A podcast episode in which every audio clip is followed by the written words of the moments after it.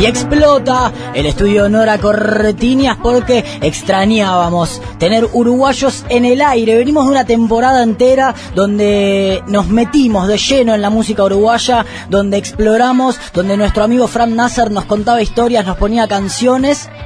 Y como este año no pudimos renovar contrato con Fran Nasser porque se nos fue de presupuesto. Hemos traído a uno que no voy a decir que es más barato, sino que es amigo, es más amigo quizás y ha tenido la diferencia de atendernos, que es el bueno de Denis Ramos, trombonista de No Te Va a Gustar, uno de los fundamentales de la historia de esta banda eh, uruguaya, pero que la viene rompiendo ya hace años en toda Latinoamérica y en todo el mundo y que ahora vienen presentando esta canción que se llama Venganza con Nicky Nicole y ni te imaginas que habían sido el primer corte que había salido hacía ya algunos meses, parte de lo que será Luz, el nuevo disco que eh, por mayo, si no tengo mal entendido, estaremos teniendo en nuestras plataformas digitales y en nuestros corazones. ¿Cómo te va, Denis, viejo? Gracias por atendernos. Bienvenido al aire de las radios del oeste. Acá Ramiro y Agustín, te saludamos. ¿Cómo estamos? Buenas tardes, amigos. ¿Todo tranquilo? Bien, muy bien. Contentos de, de, tenerte un ratito con, con, nosotros. ¿Cómo estás vos en, en una semana donde los hemos visto circular por un montón de medios, laburando fuertemente lo que tiene que ver con la prensa, con la presentación de, de estos temas? Eh, ¿Ya venís muy hinchado las pelotas de, de notas, de, estar hablando con la prensa y esas cosas? ¿O, o lo llevas bien todavía? No, no, la verdad que la llevamos bien. Bien. Imagínate que eh, en, mi caso, hacía un año que no salía de Uruguay, desde marzo pasado, que la última vez que, no estuve en Uruguay, y, extrañaba todo. Claro, me imagino. Viajar. Eh, nunca había pasado que extrañaban hasta hacer prensa, ¿no? Exactamente, exactamente. Nunca estuvimos, nunca estuvimos alejados de, la banda más de un mes, que es el mes que nos tomamos de vacaciones obligados siempre, que es desde el último show de diciembre hasta el primero de febrero. Eso hace muchos años que es así y es el, tiempo máximo que estábamos separados y que estábamos, que estábamos como, que estaba como bloqueada la agenda de la banda. Por más que, que pasaran muchas cosas, que muchos ofrecimientos en verano para tocar, como es natural. Sí.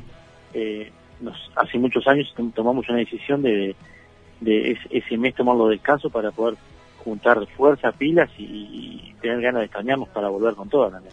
Ahí va, sensaciones a flor de piel, me imagino, no solo por este mm, esta vuelta quizás al laburo, a, estar como, como banda juntos, recorriendo y haciendo prensa, viniéndose hasta la ciudad de, Buenos Aires, que, siempre está contenta de recibirlo, sino también por estar presentando un tema como es Venganza, me parece que tiene también mucho de sensación, que tiene mucho de, de exposición ahí de, de sentimientos y, y de ideas. Y quiero arrancar preguntándote un poco por, por venganza, que imagino que es algo que, que ya han venido hablando durante toda la semana, pero que, que me interesa que, que, nos cuentes también acá en este aire un poco mm, cuáles eran las expectativas, digamos, y las ideas de ustedes en la previa de, de la, mm, la revelación de un tema como venganza y, y con qué se encontraron después, que, que dio bastante que hablar, la verdad. Bueno, sí, cuando Emi compuso Venganza, eh, ella sabía que iba a ser un, tema que, me iba a quedar desapercibido, sino todo lo contrario. Era un tema que iba a decir muchas cosas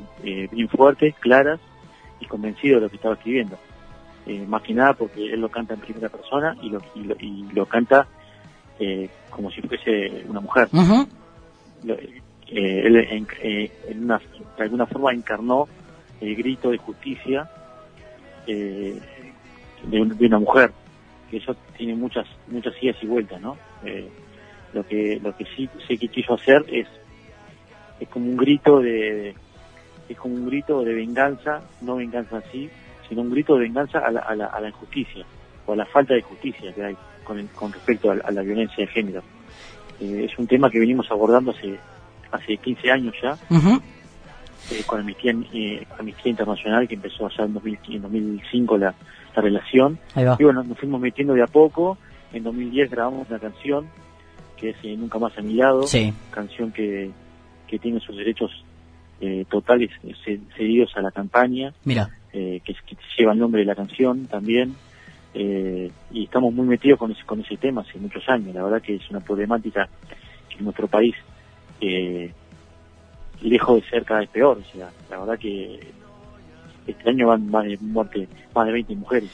Che, ¿y cómo...? Mm, así que es un tema que está a flor de piel constantemente y lo que nosotros queremos hacer siempre es aportar desde nuestro lado, que es la música, hacerlo visible y no, y no bajar los brazos en eso. Siempre con respeto y sabiendo que no nos podemos poner nunca en, eh, la piel de una mujer, en lo que siente una mujer. Eso lo tenemos claro.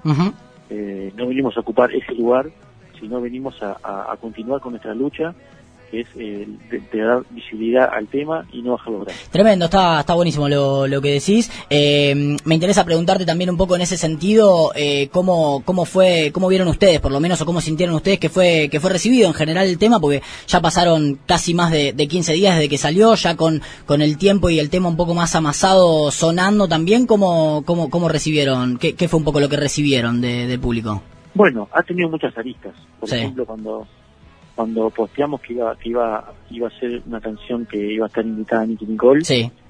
eh, como siempre pasa la mayoría de los explotó. los mensajes fueron de apoyo. Sí. eh, algunos fueron de, sorprendidos y otros de negativa. Eh, por el simple hecho de que de que invitamos a, a un artista que no era el palo rockero. Lo cual estamos totalmente en contra de, de, eso de pensar antes de la, antes de escuchar la canción, eh, dar para atrás en eso. O sea, si te puede gustar o no, pero primero escucha la canción. Después sigue si, si te gusta o no, y ahí es bien recibido. No, no, o sea, no, hacemos música para que le guste a todo el mundo, claramente. Ajá. Pero pero mínimo tenés que darte eh, los 3, 4 minutos que dura la canción para escucharla y después sí decir si te gusta o no. No, no, no de algo que todavía no lo escuchaste, por el simple hecho de haber invitado a una persona que no es del palo que imagino que igual digo debe debe ser ya medio moneda corriente eso no ustedes son una banda que eh, ya hace muchos años tiene un nivel de popularidad muy muy zarpada que tiene un nivel de, de, masividad en cada cosa que hacen muy zarpada. Eso medio que trae aparejado también todos esos esos mensajes de odio casi constantes. Vos sos un tipo que sin embargo está un poco más alejado de, del mundo de, de, las redes o por lo menos bajo tu nombre y tu seudónimo. Así que eh, quizás te escapas un poco de eso pero como banda me imagino que lo deben sufrir casi constantemente no Sí, totalmente. Sí, sí, sí. Es como decir, eh, al ser eh, una banda popular eh, está atenida a, a, recibir de poco de todo. Eso es, es así, las redes sociales se comportan así. yo en lo personal no tengo redes sociales, estoy bastante alejado de todo eso. y para no, no hacerme mala sangre tampoco, y tampoco para, no me, no me gusta como, como mostrar mi vida privada en las redes, me gusta estar un poco más perfil bajo, el perfil alto lo tengo en, en, vivo, digamos, en presencia. Ahí sí, ahí soy yo, y soy yo y me, puedes querer o me puedes odiar, pero vas a ver la realidad. No vas a ver un personaje en, la red. Así que yo me muestro como soy siempre. Eh, no intento tampoco gustarle a todo el mundo, pero por lo menos me muestro eh, en vivo y, y, demuestro siempre lo que soy. No actúo nunca. Me parece que es lo más real para una persona. Él es Denis Ramos, eh, trombonista de No Te Va a Gustar, eh, de esta banda amiga uruguaya que vienen girando durante toda esta semana por distintos medios. En esta, en esta charla no te vamos a hacer preguntas nuevas ni ingeniosas, te vamos a hacer las mismas preguntas que te hicieron durante toda la semana. Y eh, una, imagino que debe tener que ver con la pandemia y con el laburo que vinieron haciendo alrededor de Luz también, en donde aprovecharon un poco este momento de, parate de banda y de no estar girando como lo venían haciendo en los últimos años para cerrarse un toque ahí en, eh, en un lugar bellísimo como José Ingenieros a, grabar. Quiero preguntarte un poco por esa experiencia eh, y por, por, por esa, esa convivencia y ese, ese laburo en conjunto ahí alrededor del disco. Sí, totalmente. Bueno, el tema de la pandemia al disco en sí le vino muy bien, porque como vos decías, estábamos acostumbrados a, componer y a, y, a, y a charlar sobre el disco sobre la marcha de una gira entonces había que buscar huecos, pequeños huecos, pequeños momentos, donde sea, ya sea en un backstage, arriba de, un motorhome, arriba de un avión, eh, buscarse un hueco para poder componer. Y en este caso la pandemia, el parate, nos hizo eh, prestar eh, toda la atención eh, en, un disco, en componer un disco. en ese caso le, hizo bien al disco. cuando nos pudimos por fin juntar la banda en, el estudio a, ensayar fue en junio de 2020 y ahí empezamos a pasar las maquetas que, que Emi había grabado en su casa a los instrumentos reales de cada uno de la banda y ahí empezó lo que era eh, lo que ahí empezamos a diagramar lo que era luz en junio, eh, solamente nosotros. Después, por suerte, eh, con unos trámites especiales por trabajo que tuvimos que hacer, pudimos traer al productor de Nueva York, que es el Castillo de vuelta, eh, y estuvo dos semanas en Uruguay reproduciendo el disco, se volvió a Estados Unidos, donde vive, en Nueva York, y después ya en, en octubre nos fuimos a, José Ignacio, un lugar paradisíaco divino, en medio del campo, una estancia, una estancia de campo que transformamos en, una sala de grabación.